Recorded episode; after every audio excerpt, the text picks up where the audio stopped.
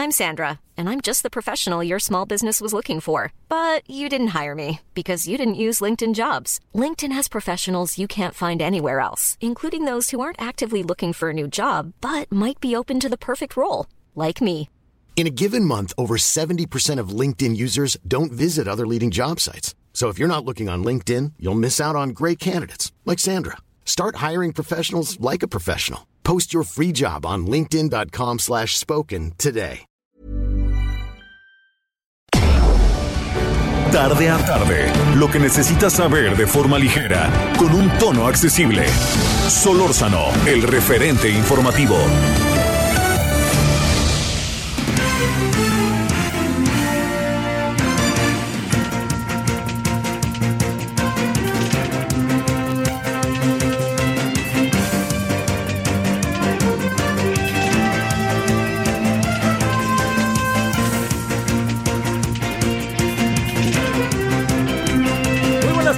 17 horas, eh, casi 17 con 1 en la hora del centro. Hemos llegado al viernes, viernes 5 de noviembre del 2021. Gracias que nos acompaña en este día de, eh, bueno, el día en que ya se cierra la semana. Pero le diría yo, este, no, no solamente es eso, no, digamos, eh, empieza ya una etapa final del año en donde le diría eh, vienen cosas, pues, pues digo también, ¿no? Como sociedad, eh, expectativas, esperanzas, ilusiones, porque pues de eso también vivimos, ¿no? Y entonces viene, pues viene por lo pronto el día, eh, el 20 de noviembre, que es el Día de la Revolución Mexicana, que creo que en eso todos tenemos más o menos consenso, aunque algunos los colocan con más méritos que otros. Eh, viene el puente de este lunes en 8 y viene ya diciembre. Y diciembre, pues bueno, va, va, nos vamos juntando un poco en la medida en que no lo hemos podido hacer a lo largo del año, con mucho cuidado diría yo. Eh, no echemos campanas a vuelo. Viene el fin de semana que está deportivamente padrísimo, ¿no? Viene el Canelo Álvarez que, que ya se está, ya se dio un tirito con el otro ahí en plena conferencia de prensa. Eh, ojalá le vaya muy bien. Y viene el Checo Pérez, que hoy, por lo que leí, no le fue tan mal, ¿no? Este tuvo un pequeño incidente al inicio de sus pruebas, pero al final en pruebas que no contaban, sino más bien es un poco como calentamiento, quedó en cuarto lugar.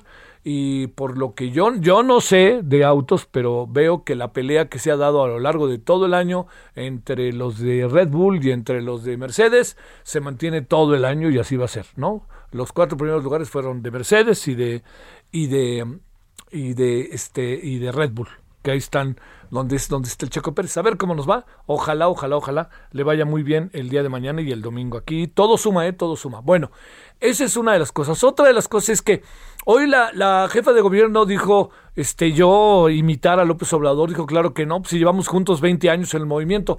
Por supuesto que claro que todo mundo lo reconocemos, eso ha sido sumamente importante, sumamente importante en la vida de, de, de, de Morena, en la vida del PRD, en la vida de la izquierda, aunque creo que es de izquierda eh, la señora Claudia Sheinbaum, no tanto así el presidente, pero eso queda clarísimo. Lo que se pone en entredicho, y yo creo que eso es lo que debe, lo que debemos de destacar, lo que se pone en entredicho tiene que ver con que eh, cuando uno dice que lo que hace la mano hacia atrás, que es lo que yo he dicho, es que el presidente dice muchas cosas que yo no puedo entender cómo puede avalarlas la señora Claudia Sheinbaum feminismo, derechos, toda una serie de cosas que no dice nada el presidente, este, lo dice el presidente y la señora Claudia Sheinbaum dice, pues sí, sí, y punto, ¿no?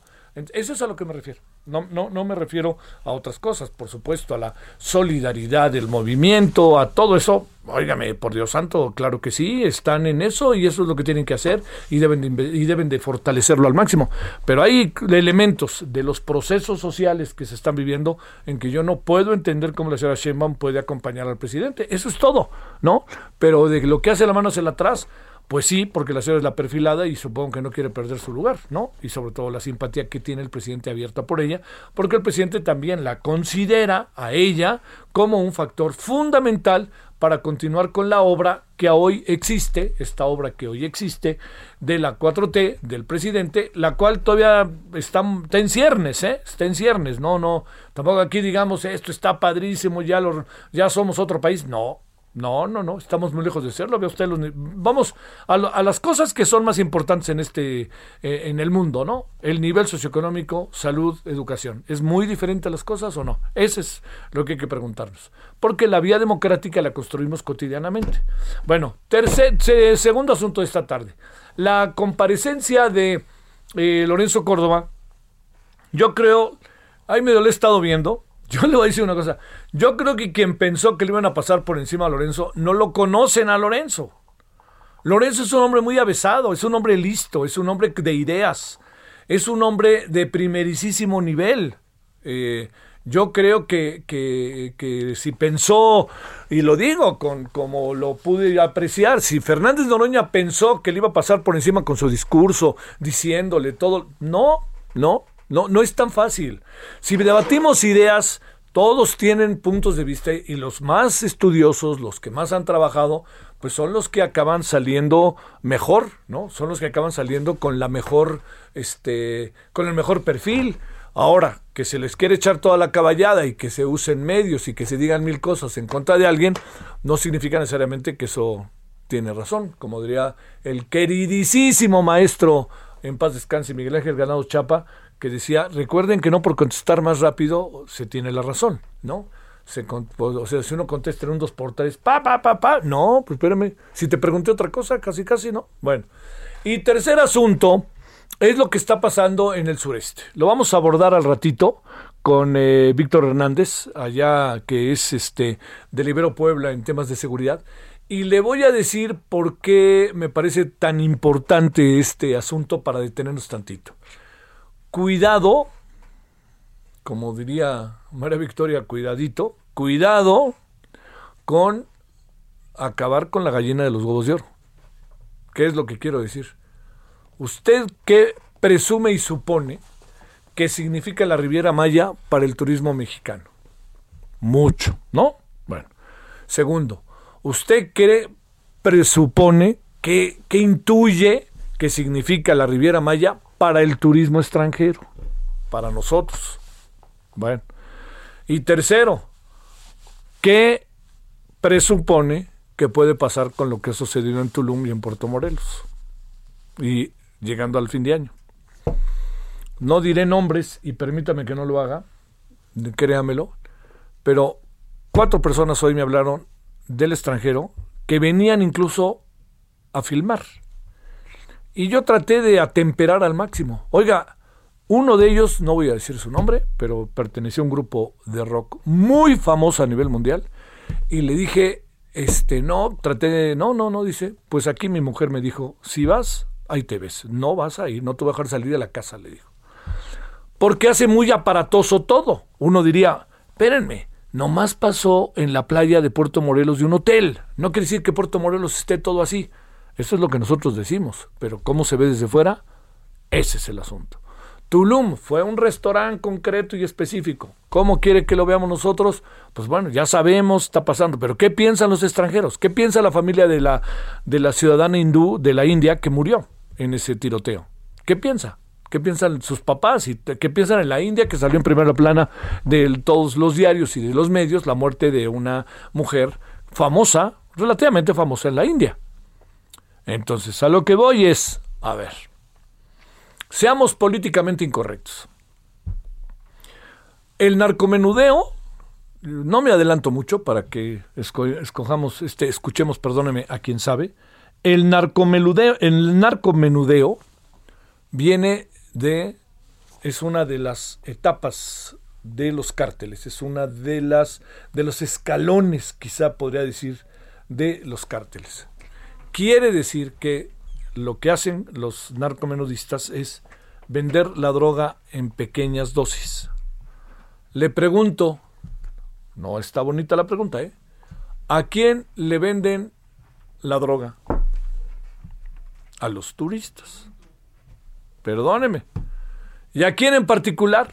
Bueno, a los mexicanos, ¿eh? Pero a los extranjeros porque los extranjeros, los turistas extranjeros llegan, algunos de ellos, sería absurdo generalizar, ¿no? Oye, y le preguntan al mesero, ¿dónde puedo conseguir? ¿Y qué hace el mesero de un hotel? Trata de negarlo, no decir. Pero ¿qué pasa si el narcomenudista habla con el mesero y le dice al mesero, oye, ¿te portas, al tiro o vas a ver, eh? Y entonces cuando le preguntan al mesero, el mismo mesero a lo mejor ofrece, ¿eh? O los servicios turísticos en otros niveles lo ofrecen. ¿Por qué fue la balacera en la playa? Es una buena pregunta, ¿no? Pues porque estaban a lo mejor no solamente peleando la plaza, sino estaban unos en la zona de venta de otros. 12 de la mañana, zona de venta en un hotel, pues óigame, chaca, chaca, leche con pan.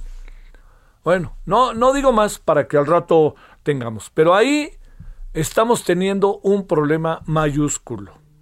Muchos turistas vienen a México y en muchos casos lo que buscan, ¿qué es? Droga. Y otros que son malvados, que ni siquiera dan ganas de voltearlos a ver, andan en el en este en la prostitución o anda pues cada quien hace su vida no pero lo que no se vale es meterse con los menores de edad. Y también acuérdese todos los días que han pasado en Cuba por ejemplo. Entonces no lo, lo digo políticamente incorrecto por supuesto no generalizo ni de broma pero eso es algo que suscita que genera que la bronca sea más fuerte en centros turísticos porque no estamos hablando de Michoacán no estamos hablando del centro de Michoacán, no estamos hablando de Apatzingán, de la, este, de la zona, de la zona caliente, no estamos hablando de la Sierra de Guerrero, no estamos hablando de Jalisco y El Paso eh, por ahí. ¿Por qué? Porque en esas zonas de lo, la pelea es déjame pasar a mí la droga. Pero en esta zona es déjame vender a mí la droga. ¿Quién la compra? Entiendo que es políticamente incorrecto lo que acabo de decir, pero es una realidad. Por eso nos planteamos tan a menudo y su servidor lo encabeza, bueno, no lo encabezo, no soy quien yo para decir que lo encabezo, pero estoy ahí puestísimo el tema de la legalización. La legalización nos va a quitar en el sentido, en algunos sentidos, un problema. No no va a resolver todo, claro que no, pero nos va a quitar un problema por ahí, sobre todo en cosas que pudiéramos estar como hipótesis viendo de lo que significa en este momento lo que está pasando en algunos centros turísticos de México. La violencia en Guerrero, ¿a qué se debe? A la plaza. ¿Para qué quieren la plaza? ¿Para pasar la droga? No, para venderla. Lo que viene aquí a colocarnos, como dijo el señor Ken Salazar, embajador de Estados Unidos en México, ojo porque México también se ha convertido paso a paso en un centro de consumo. Ojo con todo eso y aquí estamos en ello. Bueno, no nos gustó nada lo que pasó ni en Tulum ni en Puerto Morelos porque Ahora sí que, ¿qué le dice uno a la gente? Yo traté de convencer, no, espérenme, miren, es una zona muy concreta. No, porque imagínense cómo apareció en el Miami Herald, por decir algo. O cómo apareció en Europa la información. Balacera en la Riviera Maya. Quien conoce la Riviera Maya, que vive en Europa, dice, en la torre, yo no me vuelvo a meter ahí, ni de broma, ¿no? Y de aquí a que uno pueda resarcir la imagen, ¿cuánto tiempo quiere? Un buen rato. Señor Torruco, algo hay que hacer ahí. El señor Torruco es el secretario de Turismo. Vamos a ver, ya le contaré porque vamos a, tener cobertura con el tema de la eh, del tianguis turístico. A ver esos temas ahí, cómo los, cómo los desciframos, cómo los vemos, cómo, cómo se ven, ¿no? A ver qué, qué nos dicen. Bueno, estamos a las 17 con 13 en la hora del centro. Solórzano, el referente informativo.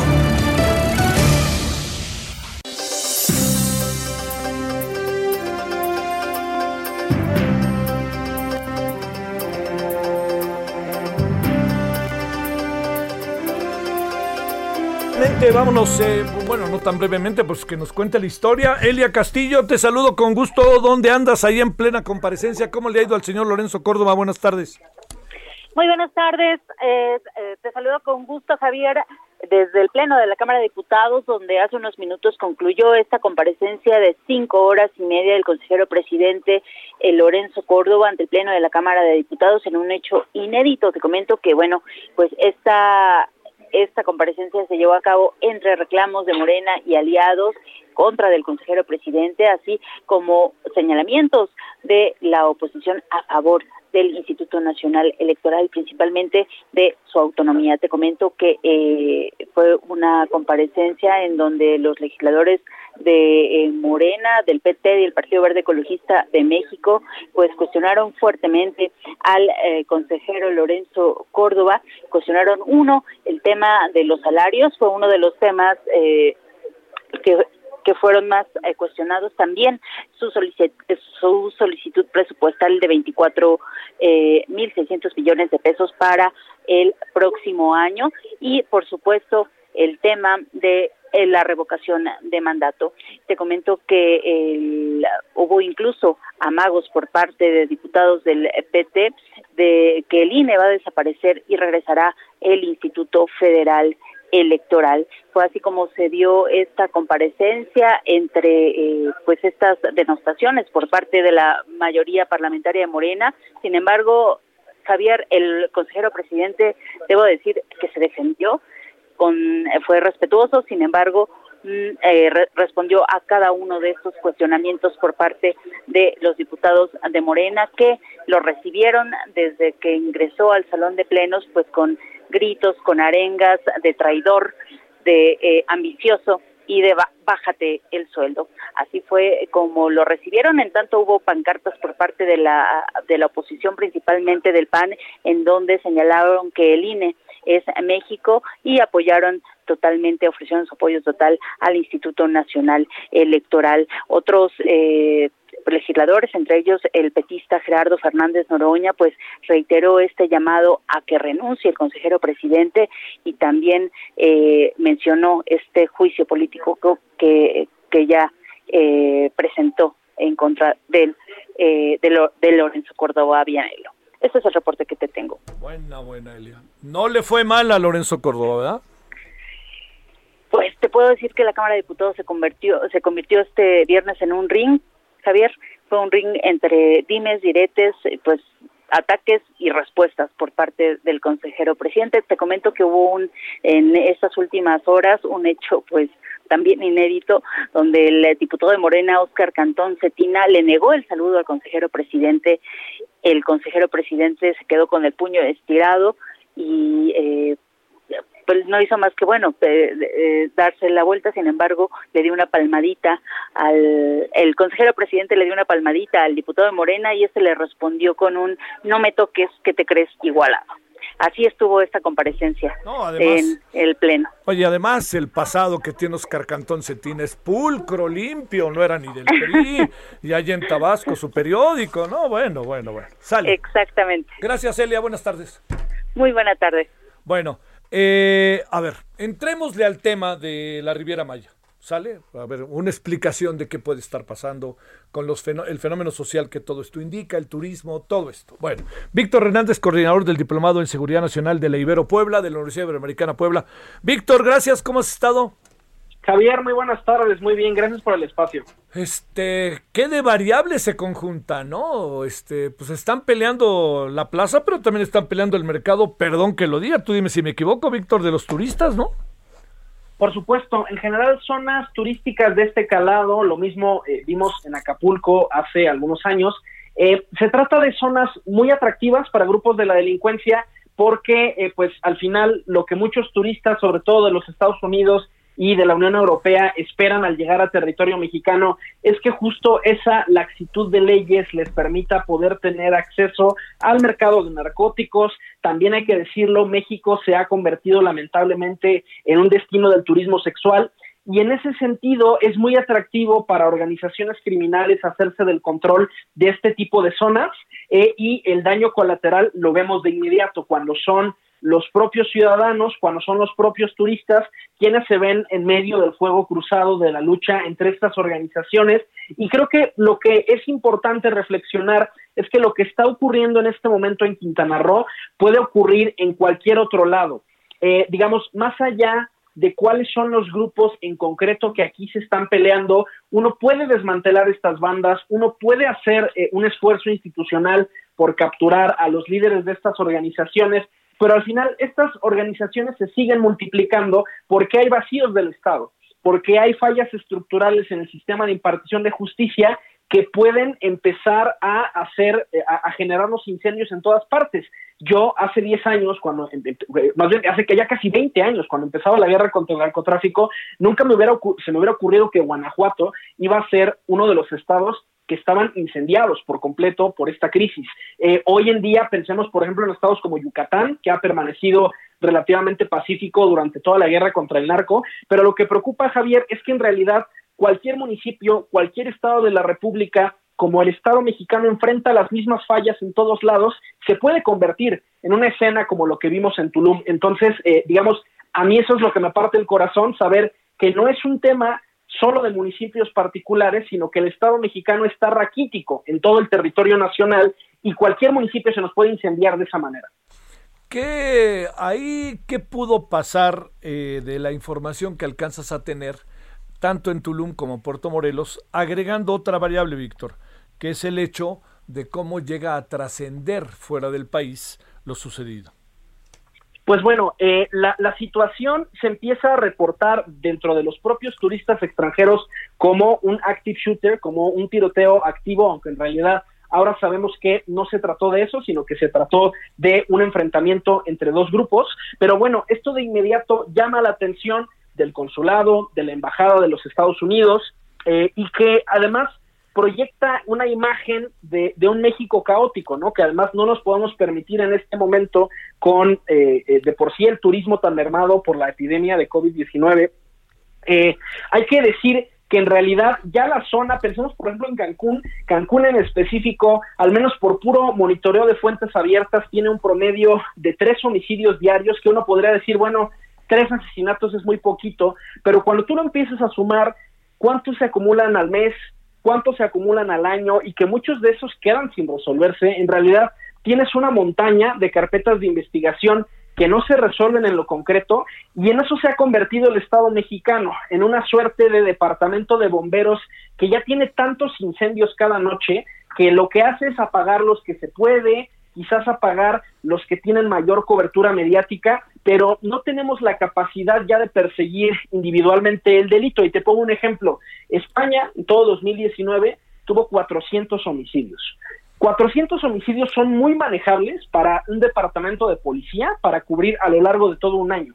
Lo que yo daría, porque solamente hubiera 400 homicidios en México, estamos eh, superando ya la barrera de los 30 homicidios por cada 100 mil habitantes y en eso se ha convertido el Estado mexicano, en, en, un, eh, en un ciclo vicioso en el que a, más desorden se genera eh, pues mayor caos, ¿no? Se atienden solamente los bomberazos que se puede. Eh, y la verdad es que incluso la tragedia que hay en México es que a veces ni siquiera los casos que reciben atención mediática, como el de la familia Levarón, acaban en justicia. Entonces, digamos, tenemos este departamento de bomberos rebasado de incendios. y, y, te digo, la verdad es que esta información de los tres homicidios específicos en Cancún diarios por puras fuentes abiertas, eh, se ve eh, ofuscado por la información ya oficial. Digamos, esto es solamente lo que encuentras en Twitter, en los periódicos, pero ya cuando empiezas a sumar cuántas carpetas de investigación se acumulan en estos municipios, pues se genera un desorden en el que ya no puedes investigar cada delito en particular que ocurrió. Ese, decía yo que es paradójico, los turistas naturalmente corren asustados porque ellos esperan otra cosa, pero ellos son quienes están haciendo indirectamente el negocio, ¿no? Sí, a ver, eh, digamos, el, el, principal tema que está aquí de por medio es, por un lado, el de la legalización de las drogas que en México se quedó a medias. Llama mucho la atención que eh, la reforma que se eh, impulsa este año realmente no es una iniciativa legislativa de ninguno de los partidos, sino que es un llamado de atención de la Suprema Corte eh, que lo que hace es cambiar la lógica. No es que las drogas sean ilegales eh, porque sean peligrosas, sino al revés.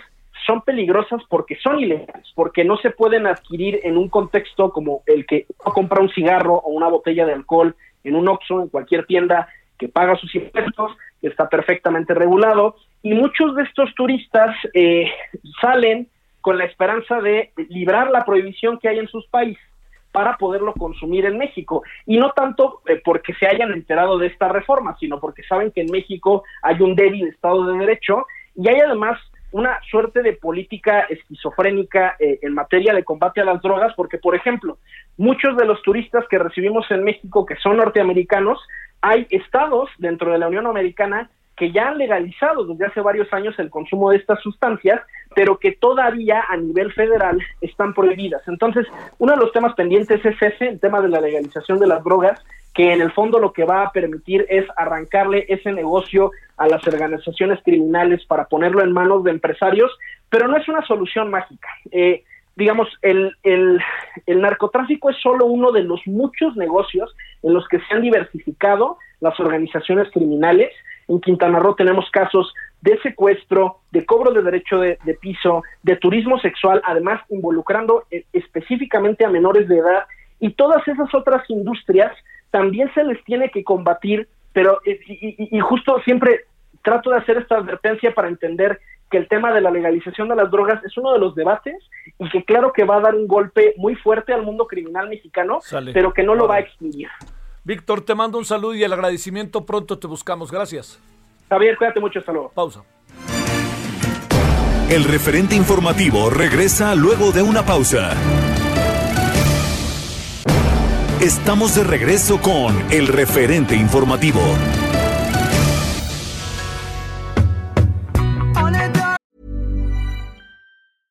Ryan Reynolds here from Mint Mobile. With the price of just about everything going up during inflation, we thought we'd bring our prices down. So to help us, we brought in a reverse auctioneer, which is apparently a thing. Mint Mobile unlimited premium wireless. Ready to get 30, 30, bit to get 30, bit to get 20, 20, 20, bit to get 20, 20, bit to get 15, 15, 15, 15 just 15 bucks a month. So, Give it a try at mintmobile.com/switch. slash $45 up front for 3 months plus taxes and fees. Promo for new customers for limited time. Unlimited more than 40 gigabytes per month slows. Full terms at mintmobile.com.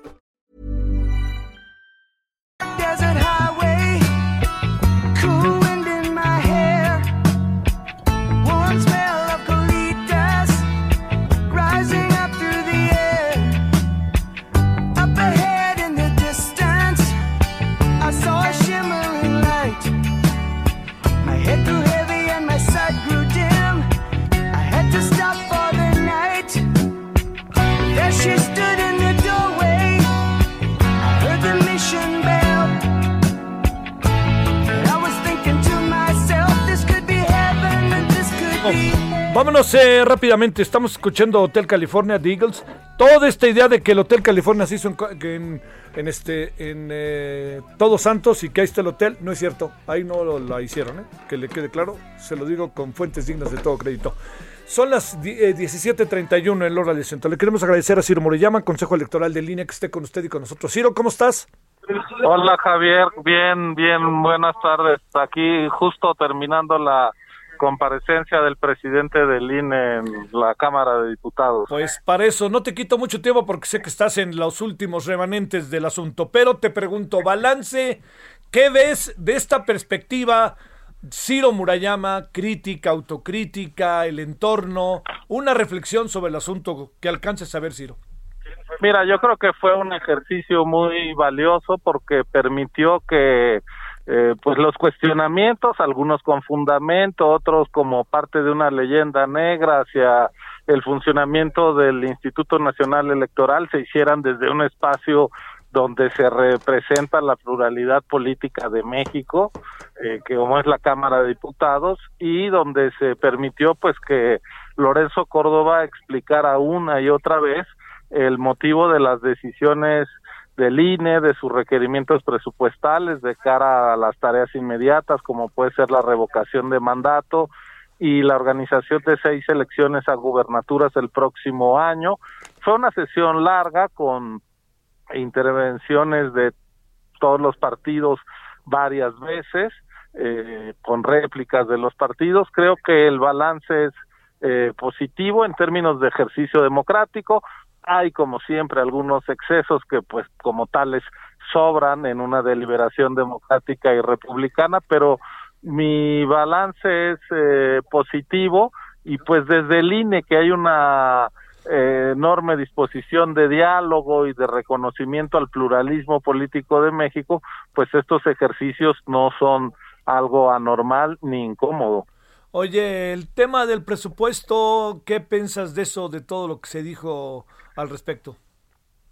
Pues eh, yo creo que la, vamos a ver qué decide la Cámara, pero es importante que quede claro que buena parte de nuestro presupuesto es una cosa ah, precautoria, es decir, porque no sabemos si se va a concretar la revocación de mandato, el ejercicio o la consulta popular. Entonces nosotros claramente siguiendo lo que nos dijo la Corte el año es para la consulta popular de este año, eh, incluimos esta parte de presupuesto precautorio que es prácticamente el 35% del presupuesto del instituto. Así que pues esperaremos eh, si hay algún ajuste que no vaya a comprometer la organización de algún eh, ejercicio de democracia directa, pero bueno, es cuando más se ha explicado a la, a la Cámara este esta eh, esta solicitud, así que información tienen. ¿Cuánto cuesta la, más o menos, en cuánto saldría la, la consulta sobre revocación? La consulta de revocación está en 3.800, 3.830 millones de pesos porque implica, lo más caro es salir a capacitar a 12 millones de ciudadanos a los cuales hay que invitarlos a que instalen 160 mil casillas. Entonces, este trabajo de peinar, de recorrer cada rincón del país buscando ciudadanos, eh, pues es, es costoso y después es lo que le llamamos la organización electoral, que es propiamente eh, el costo de los materiales y documentación de las casillas eh, y luego eh, los, los cómputos, pero pues son costos directamente proporcionales a una elección de la dimensión eh, de una elección presidencial. Esta es como una elección al revés, ¿no? Sí, sí, sí. Eh, si en una elección presidencial tú tienes que tener todos los mecanismos que garanticen el respeto al sufragio, pues si de lo que se trata es de quitar al presidente, no puedes hacerlo con menos garantías y con menos mecanismos de confianza y de seguridad. ¿Qué porcentaje de, de, firmas debe de tener este ejercicio, Ciro? El 3% del padrón electoral que implica 2.758.000 este, firmas que se tendrán que entregar en las próximas semanas. Y si no se conjunta el total de, de votos, no pasa nada. Si no hay ese número de firmas, pues no hay... Eh, no, pero, no pero, si, si, pero si las hubiera, ¿qué número de votos se requiere que ah, se... se necesita un 40% de participación para que pueda ser eh, vinculante la, la revocación. Y si pero no, eso ya dependería de si hay revocación. Claro. Todavía no está claro que la vaya Que a ver haber, porque sí, claro. primero hay que contar las firmas de las y esas apenas se están recabando. Sale. Por último, este, para las elecciones del año que entra, el 2022, ¿hay algo o todo eso seguirá como el año pasado y la misma dinámica en la cual ha estado el instituto organizando los procesos? Pues mira, eh, eh, es un procedimiento bien establecido que es activamos nuestros consejos en las seis entidades donde va a haber elección a gubernatura y ahí hacemos el trabajo de capacitación electoral que implica visitar al 13% del padrón electoral de cada estado, instalar las casillas correspondientes y eso va a ser el primer domingo de junio del año que entra. Eso, eh, pues digamos, ya está entre nuestra actividad normal de cada año, que es eh, pues atender los procesos electorales de acuerdo a los calendarios locales que existen en el país, Javier. Sé que está difícil, Ciro, pero como observador externo, ¿qué calificación le pones a la comparecencia? Pues mira, este, yo creo que un siete y medio, ocho, es decir, el ejercicio valió la pena en sí.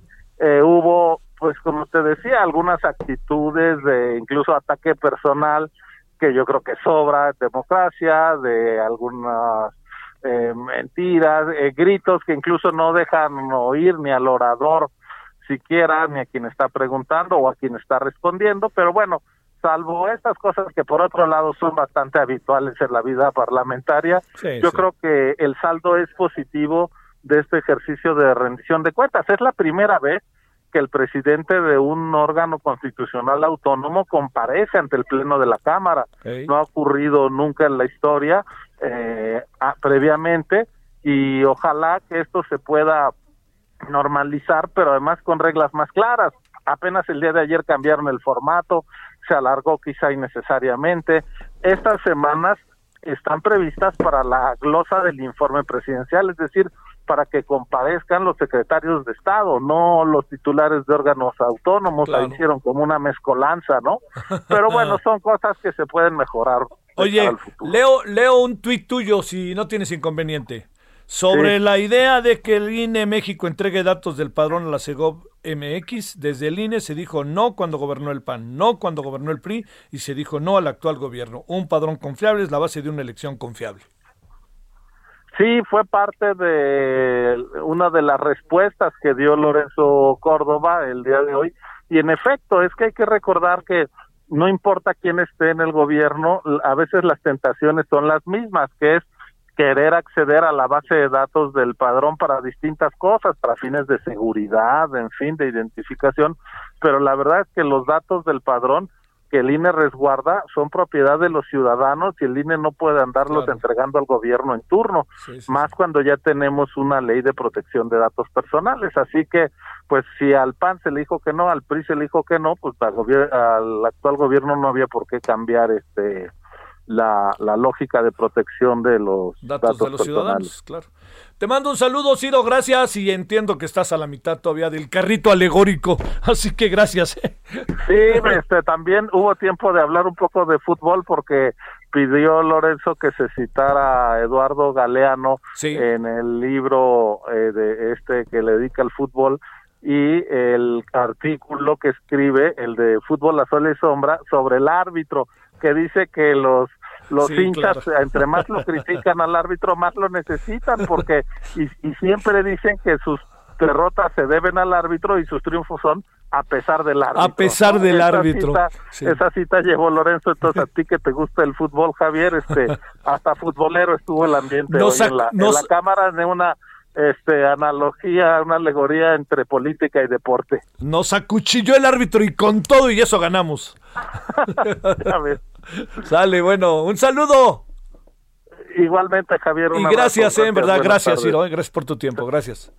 Este, insisto en gracias por su tiempo porque saliendo, este, todo el mundo se le fue encima y amablemente Sonia aquí nos ayudó. Conseguimos a Ciro, con quien hablamos regularmente, y ya hasta Eduardo Galeano apareció en pleno, en plena comparecencia y el fútbol, que en otro tiempo era un deporte, como dice mi queridísimo Raúl Orbañanos, dice, ¿te acuerdas? Solórzano, ¿te acuerdas cuando tú y yo hablábamos de fútbol? Cuando estábamos chicos, él era compañero de mi hermano mayor. Y decían, ahí están esos peladitos hablando de fútbol. Y ahora, caray, se ha hecho universal. Este, yo he visto mujeres en los estadios maravillosas, maravillosas, con una vehemencia. Y el fútbol femenino a nivel mundial cada vez se juega mejor es cosa de ver y cada vez tiene más gente. Bueno, todo eso lo digo en función de que el fútbol también acabó siendo como una metáfora de la vida, parte de la comparecencia en la cita del maestrísimo Eduardo Galeano. 17:41 el hora del centro. Solórzano, el referente informativo.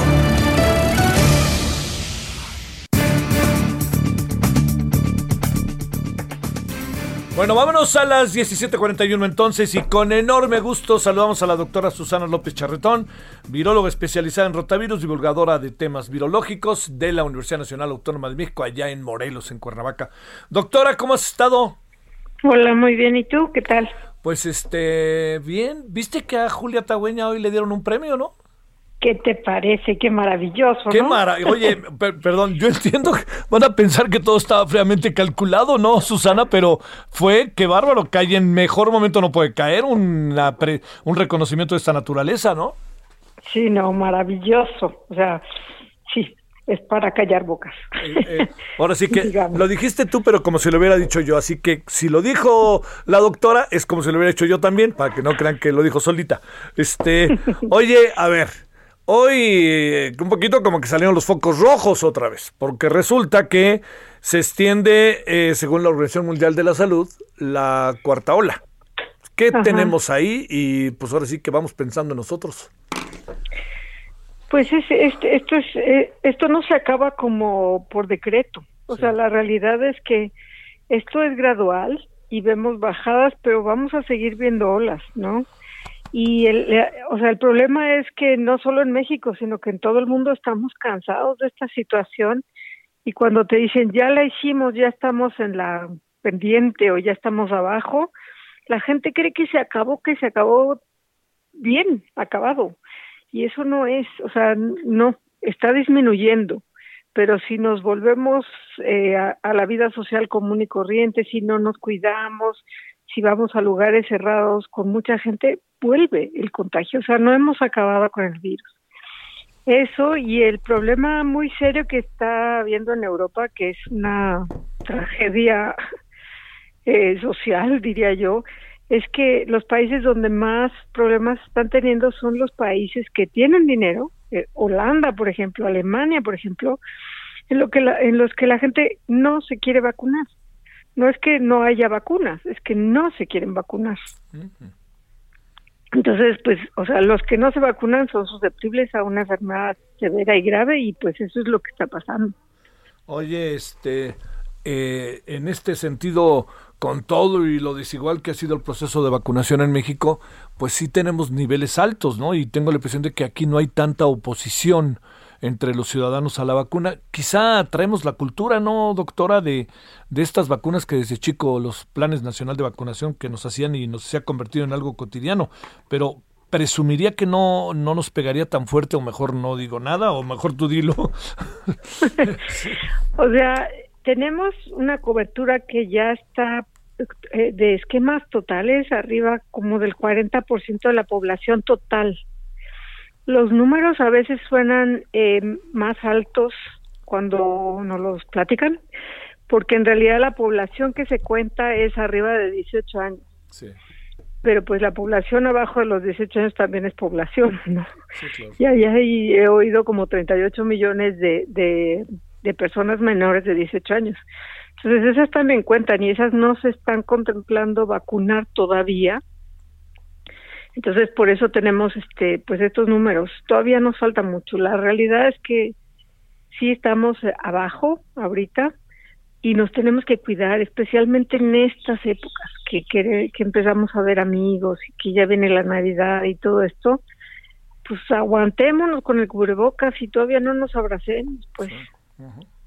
Oye, eh, eh, está también la vacuna de la influenza, la cual presumo que no hay que por ningún motivo pasar por alto, sino aplicársela, ¿no? Claro, claro. Sí, esa es una que nos tendríamos que aplicar todos los años y hay mucha, o sea, e, esto que tú decías de los movimientos antivacunas no es tan fuerte en México, pero sí las vacunas que no son como las de la infancia, como las de, como la influenza que nos debemos de poner todos, todos los años. Sí. Eh, hay como este mito de que cuando me la puse me dio un gripón espantoso, claro. ¿no? Y eso se, eso se como, como, que se difunde y la gente cree que con la vacuna te da gripa. Uh -huh. Y no es cierto, o sea, es muy necesario. La influenza mata a medio millón de personas a, a, al año en el mundo, o sea, no es tan inocua. Sí, claro.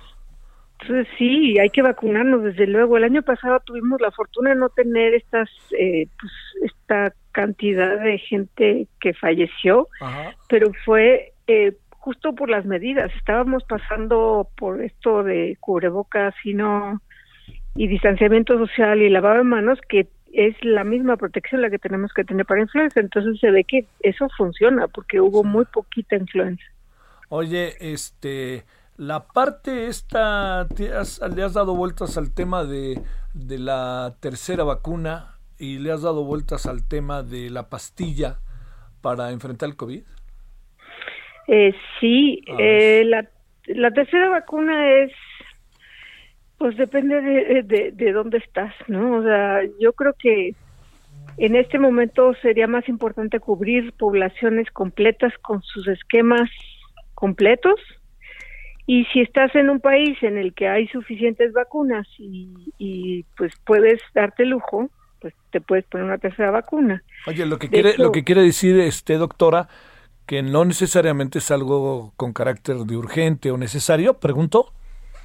Yo creo que no es urgente ni necesario, es más urgente por lo menos proteger a todos, porque sí. es que no vamos a acabar con los contagios si sigue habiendo población no vacunada. Sí, claro y en lugares como como el nuestro en el que en el que todavía no hay suficiente vacuna ni para los mayores de 18 años pues este no se me hace justo uh -huh. en este momento pensar en una tercera vacuna Ajá. A ver, y la otra parte que te preguntaba es esto de la pastilla. Hay dos pastillas. Sí. Hoy, hoy amaneció con, amanecimos con otra. Ah, a ver, venga. Esa es, esa es muy buena noticia. La, la, hay una, un desarrollo de Merck de una, un antiviral que se llama Molnupiravir, una cosa así, es de Merck, que es una es un tratamiento de cinco días que si te lo dan eh, empezando la, la infección controlas bastante bien eh, 50-60% los casos graves. Es una es una solución que estamos buscando eh, desesperadamente porque eh, sí es cierto que las vacunas ayudan, pero el poder tratar a los que ya vienen enfermos con algo así es una maravilla. Eh, no es tan cara como el remdesivir, que tiene el mismo, digamos que el mismo mecanismo de uso y la ventaja de que es una pastillita que te tomas, no te la tienen que inyectar en el hospital, como el remdesivir. Entonces esta se ve una buena opción muy buena. Claro que hay que pescar a las personas empezando los síntomas, ¿no? Entonces, está recomendada, digamos, para personas que tienen comorbilidades o edad, o edad avanzada, que empiezan con síntomas, vas, te toca tratamiento. Eso eh, en Estados Unidos eh, cuesta como 700 dólares el tratamiento de cinco días. Ah. O sea, está re caro. Sí. Está carísimo. Sí, claro. Pero parece que Merck va a, a, otorgar licencias de producción en países eh, en países que no tienen suficiente dinero como para que se venda como a lo mejor no es la palabra pero como si fuera genérico Sí. o sea como que van a abrir las patentes para que se puedan producir esto no y hoy Pfizer anunció otra pastilla que se llama Paxi ay no sé híjole Sí. no me acuerdo el nombre tienen unos nombres más complicados Ajá. Que tiene otro mecanismo de acción, eh, el molnupiravir y el remdesivir, estos dos, Sí. inhiben, digamos que la replicación del virus, no, no, en- inhiben la proteína encargada de replicar el genoma del virus. Ajá. Esta otra inhibe otro paso de la replicación, de otro paso del virus, que es una, un, digamos que el virus se tiene que cortar en pedacitos, inhibe la cosa que lo corta en pedacitos para producir. Este también es de Pfizer, tiene, pues, o sea, hoy anunciaron que tiene ochenta y tantos por ciento de eh, efectividad y todavía no lo, Aprueban. digamos que todavía, todavía no lo aprueban, pero la EMA en Europa ya está este, a punto de aprobarlo, ¿eh? porque lo, o sea, se ve muy prometedor y pues es que es, esta es la otra manera de controlar esto, Sí. Esta Oye, pandemia. no, eh, las pastillas, eh, en el caso de su aprobación, eh, ¿nos vendrían bien a nosotros? ¿Cuánto tiempo tardarían en llegar por acá, por México? Nos vendrían súper bien. Sí, pero sí, o sea, es, no sé si tú te acuerdas, pero en la pandemia de influenza, por ejemplo, duró poquito, Sí. ¿no? Pero es porque teníamos una pastillita, o sea, teníamos esta cosa que se llama oseltamivir, el, esta droga que para la infección en dos días, entonces pues controlábamos muy rápido a la gente, ¿no? Sí. Eh, Sí, nos vendría súper bien. ¿Cuándo van a estar? Pues ahí sí depende de autorizaciones de la FDA, de COFEPRIS y de que se pueda conseguir, porque hoy leí que por lo menos en el Reino Unido están comprando en avanzada. O sea, todavía no están aprobadas y ya las están comprando por cientos de miles, Claro. ¿no? Un poco lo que hizo México al comprar vacunas sin que todavía hubiera. Ándale. Que no- Sí. Lo que pasa es que al final no entendí nada yo de lo que ha pasado con las vacunas. Ya mejor ni digo. Este, pero Yo tampoco. Sí, ya. No, no, no, pues es que de luego es que luego creen que uno está como tratando de de, de, no sé, ¿no? De, de irse encima a uno de ellos y pues bueno, ya hemos hablado del tema, ¿no? Pero la crítica tiene que ver con, con el trabajo de la vida, empezando por el de la ciencia, ¿no? Así es. Sí. Pero bueno. Bueno, doctora, este, ¿y ya estás este con alumnos y toda la cosa o no? Eh, ¿En es que nosotros hemos estado trabajando en COVID, entonces sí hemos podido trabajar en el laboratorio con, po- porque justo trabajamos en cosas de pandemia. Sí, eso está bien. No, no, no. Sí. pues, bueno. Pero ya estamos en verde. Ya, ya se va a poder. ¿Está segura? Ajá. ¿Está segura que está No. bien? Oye, a ver, 100 mil personas viendo al Checo Pérez y hoy otro tanto, 70 mil, mañana 70 mil y el domingo 70 mil. Y este, y ya viene este. Bueno, y vi ahí en Cuernavaca que un domingo con el Día de Muertos, qué cantidad de gente, ¿eh? Ay, no, sí. Y hoy el, en el Zócalo hay no sé qué, que la guetza y exposición de... O sea, está el centro como si no pasara nada, sí, ¿no? Esto es que nosotros movemos la pandemia. Y con este tipo de eventos, pues sí, vas a ver. Bueno. Es una tristeza. Te mando un gran saludo, doctora Susana López Charretón. Igualmente, que estés muy bien. Buen fin de semana, cuídate, hasta luego. Bueno, ahí tiene usted lo, como ve las cosas, una viróloga importantísima de este país, de esas que son relevantes en todos los sentidos. Ahí le va. A ver. La muy querida doctora, lo digo porque la conozco, la física Julia Tagüeña, actualmente una de las 31 de los 31 científicos y exfuncionarios perseguidos por la fiscalía se hizo acreedora al premio de la Academia Mundial de Ciencias, TWAS por sus siglas en inglés, por su labor como divulgadora del conocimiento. ¿Cómo ve? Fuerte para este galardón como exdirectora general de divulgación de la UNAM, expresidente de la Sociedad Mexicana de Divulgación de la Ciencia y la Técnica y exdirectora de Universum, hizo, se hizo acreedora a este y mientras en este país la andan persiguiendo. Bueno, pásela bien, hasta el ratito, 21 horas en hora del centro. Adiós. Hasta aquí, Solórzano, el referente informativo.